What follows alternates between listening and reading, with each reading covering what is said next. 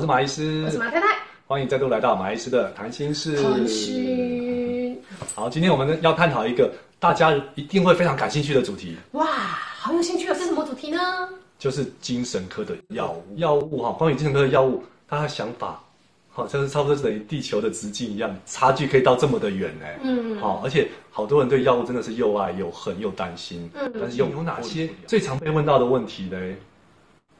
医生，请问如果我开始吃这个药，会不会药越吃越重，然后就上瘾，怎么样停不下来呢？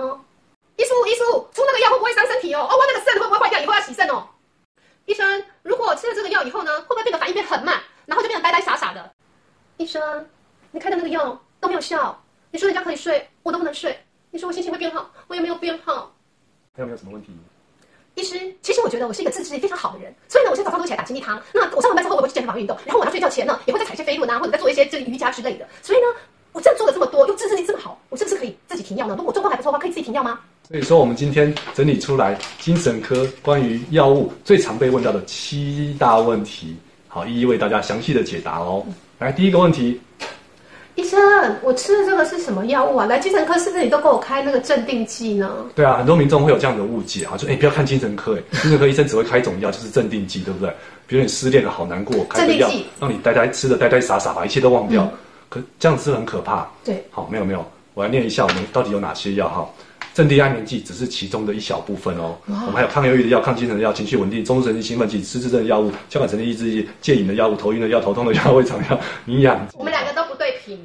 对，好，其实是非常多种类的药物，嗯，好，就看医生的评估之后，好，做出最最适合的判断，嗯，好，第二个问题，医师，你开给我的药我要怎么吃呢？是要每天都吃吗？还是说我不舒服的时候才吃呢？对哦，这个是一个非常重要的问题哈。其实我们精神科的药物，我把它分成治标跟治本。那治标的话，就是在你不舒服的时候再吃就好了。比如说，比如头痛药这种吗？对，很像类似头痛药，好，或者流鼻水的药，对不对？你如果没有流鼻水，没有头痛，是不用吃的。嗯。好，那我们这一科很典型的，第一个就是睡觉的药。哦，所以就是安眠药。才吃，对不对？那焦虑的药就是在你焦虑恐慌的时候才吃。好，这个叫做症状缓解，我把它称为治标的药。哦。也就像这救救生圈嘛。好，就是你掉到水里了哈，很痛苦，然后往外丢个救生圈，把你拉上来。所以我在岸上的时候是不需要那个救生圈。对，如果舒舒服服的话，不用吃这一类的药哦。嗯、那第二个是治本的药，它就是调节我们前面的影片介绍的血清素、正肾上腺素、多巴胺，好，主要是这一类。好，那这一类，因为它呃它的效果很慢。好，刚刚前面的药，大概放松的药或者睡觉药吃完，大概十几二十分钟就有感觉了。嗯。但是这一类的药哈很漫长，大概要两到四周，等到你体质变了。哦好，那个效果才会出来。所以原则上来讲，这类调神经传导物质就在调整我们的体质。嗯、那调整体质就是要靠每天，然后持续不间断的吃这样。对，所以很多人很可惜，就是他吃，比如说最典型就是抗忧郁的药，第一天吃，哎，没感觉；第二天吃还是没感觉。好，我再给医生最后一次机会，我再吃一天，还是没感觉，他就说医生骗我。嗯、但是如果持续吃两到四周，就会发现像坐飞机一样，嗯、心情就上来了。嗯、好，所以这类的药物，你把它想象成是中药，对不对？哦、它是调体质，需要一些时间。好，需要持续的吃。那有一类的药物哦，更重要。好，不但它的作用比较慢，而且它如果呃不规则的吃的话，它效果就会下降，然后就可能导致疾病的复发。啊，比如说抗精神的药物啊，视觉失调嘛，好，减少幻听妄想的药物，或者是躁郁症这种情绪稳定的药。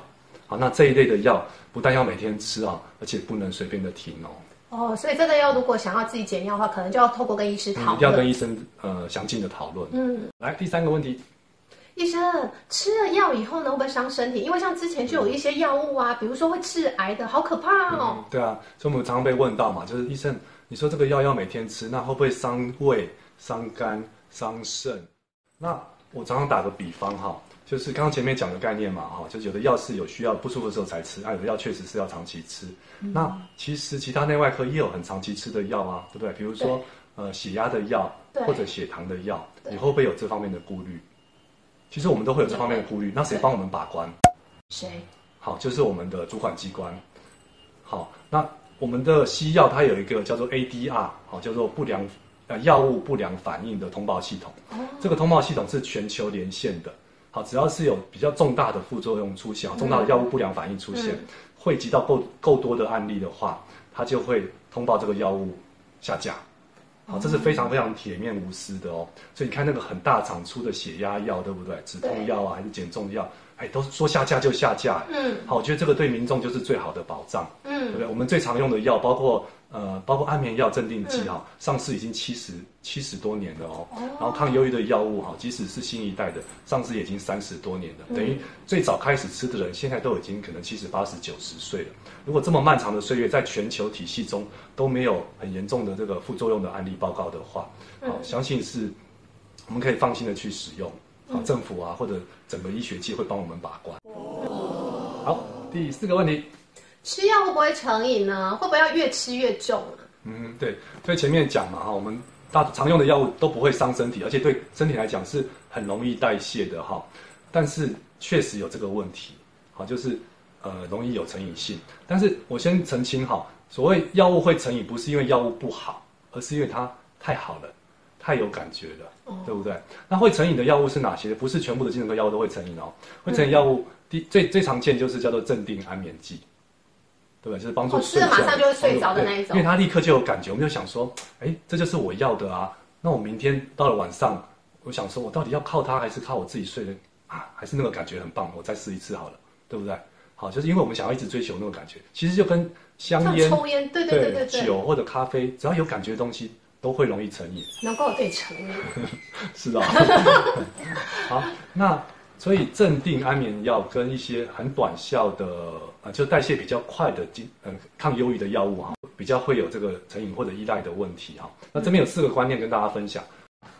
关于成瘾，其实还可以再分成细分成四个概念。第一个叫耐受性，就是同一种成分你持续的用，好用的频率很高，我们身体很厉害，我们身体会想办法去对付它，比如说加快它的代数啊，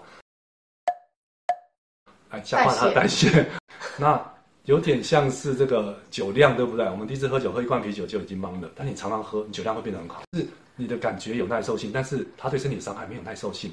对，对，比如你喝到三罐或喝到四罐，还是会伤，还是会伤伤身体、伤伤肝细胞的话，跟你的酒量好不好是没有关的。嗯，好，那要避免这个耐受性的话，就是前面所讲的哈，如果是属于治标症状治疗的药物，尽量不规则吃。好，所以安眠药真正的吃法是不规则吃。越不规则越不会成瘾，越不会依赖，对不对？它的效果会一直持续。嗯、你太乖乖的吃的话，你会发现效果越来越打折扣。好，这第一个概念，好叫耐受性。第二个概概念叫做戒断症状。嗯，好，戒断症状就是如果我太规律的用，突然不用就会不舒服。嗯，好，那所以尽也是一样，就是尽量不要规则的用。像咖啡嘛，你偶尔用会觉得很有效，哇，头脑脑力全开，对不对？把工作所有处理完。那你每天喝每天喝，就发现没效。他突然不喝，哇，又头晕脑胀，好，就会有这个戒断症状哈。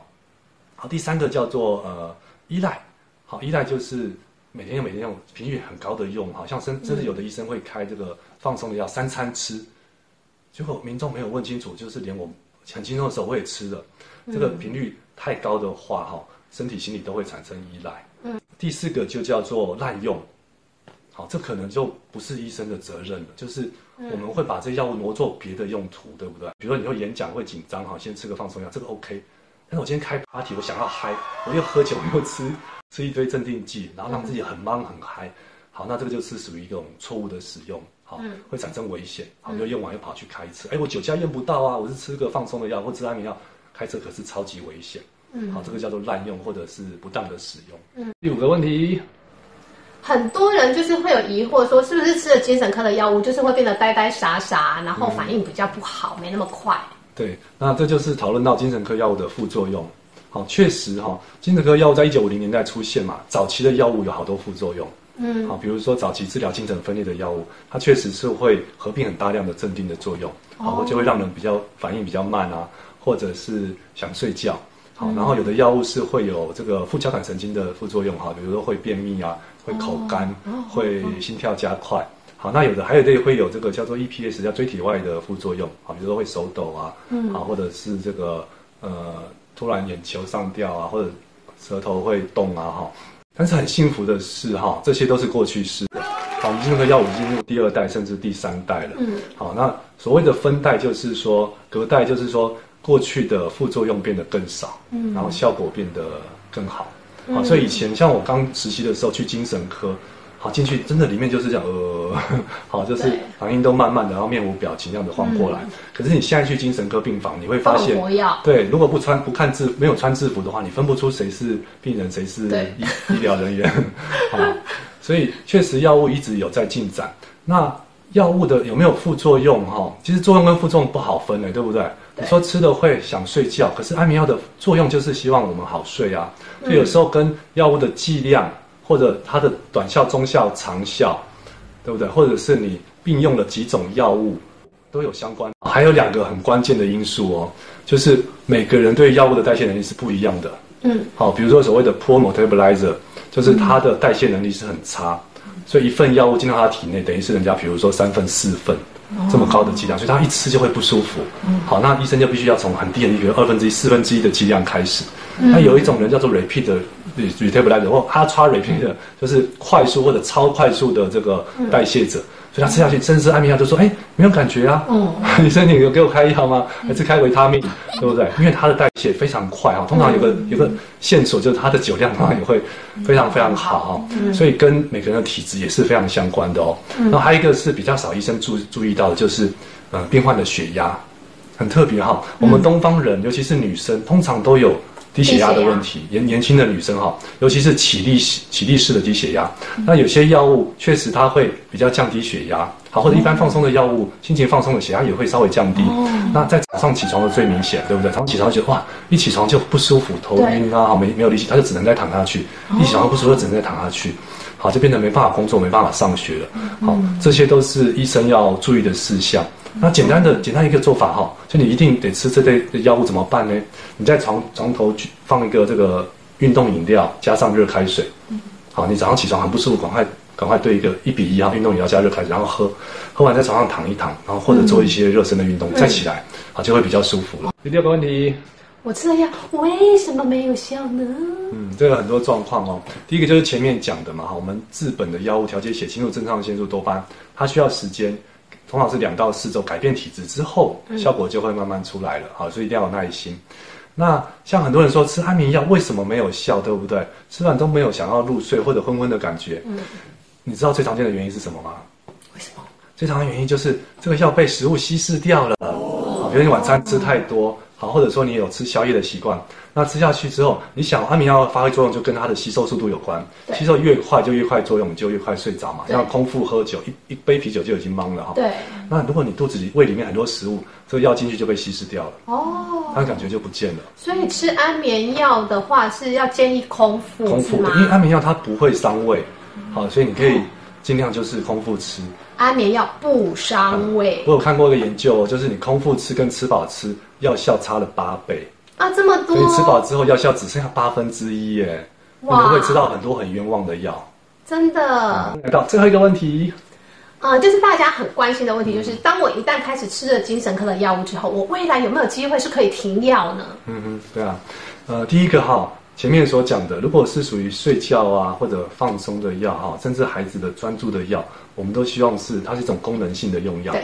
好，就是你有需要，比如需要睡觉、需要放松，嗯、或者等一下一个课啊，你是你不擅长、很难专注的哈，嗯、或者考前或者考试当天可以用。嗯、那平常其实本来就不需要用。对，好像孩子的这个呃这个专注的药物，如果是寒暑假几乎不太需要使用啊，对不对？对我看到有的妈妈真的好可爱哦，就是孩子今天放假，他打算打一一整天的电动，就因为医师的这个那个药袋上面写说，哎，每天早餐早餐后一颗，还是给孩子吃。哇哦。所以其实这些药都是功能性的使用。嗯，好，那需要探讨说可不可以停药的，就是前面讲的改变体质，像抗忧郁的药物、抗精神，嗯、好，还有这个呃情绪稳定，好这一类的药物。嗯、那我通常这样子解释了哈，以抗忧郁的药物为例，你把它想象成是呃呃，我们大脑是一个很大的齿很大的轮子，很很笨重，然后年久失修卡住了，那这时候怎么办？我们是用麻油。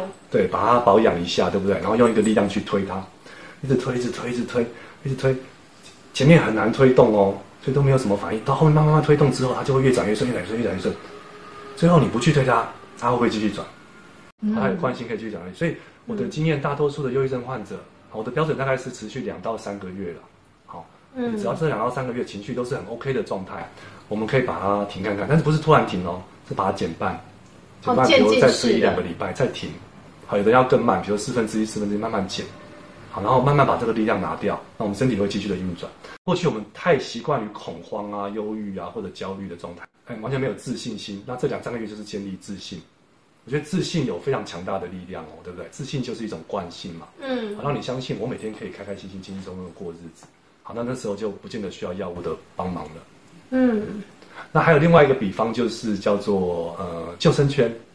还是很常说，很常我常打这个比方，就是呃，比如说我不会游泳，你要进我让我去到一个很深的水里，哇，我会很很惊恐，对不对？那是很残忍的事情啊。不管是孩子面对课业的压力、人际的压力，或者是呃刚开始工作有工作职场的压呃职场的压力哈，那你本来的就有这些忧郁焦虑的话，让你赤手空拳的进去哈，非常非常的嗯、呃、不舒服啊，不人道，对。那这时候有药物是你最好的一个武器，最好的工工具啊，帮助你。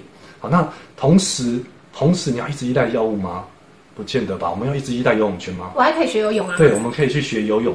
那这，当你游泳的技巧非常熟练的时候，游泳圈就是多余的，对不对？嗯、你有没有看过奥运选手去比赛还带个游泳圈的？没有。很 奇怪哈。那这里指的游泳技巧是什么嘞？其实就是我们的调试能力，对不对？嗯、在马医师别的影片里面会介绍，比如说。哪些营养可以帮助情绪、帮助睡眠？还有运动的重要性，对不对？还有像你的这个正向思考的习惯啊，好，或者像你静坐啊、正念啊这些，或者种种生活型生生活方式上面的调整。嗯，好，这个就是你游泳的本事。当你游泳本事非常熟练的时候，药物就可以功成身退了。也就是当我们利用一些药物当做推手的时候，然后帮助我们大脑更简单去建立这个正向的回路，嗯、然后习惯的去运用这个回路之后，这个回路就会变强大。其实我们今天把这个药物拿走以后，我们这个回路一样可以自己运作的意思。对啊，这个都是我们最希望看到的结果哦。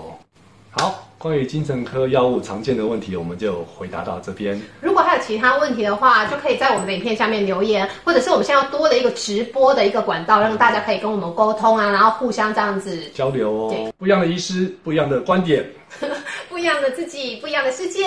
我们下次见，拜拜。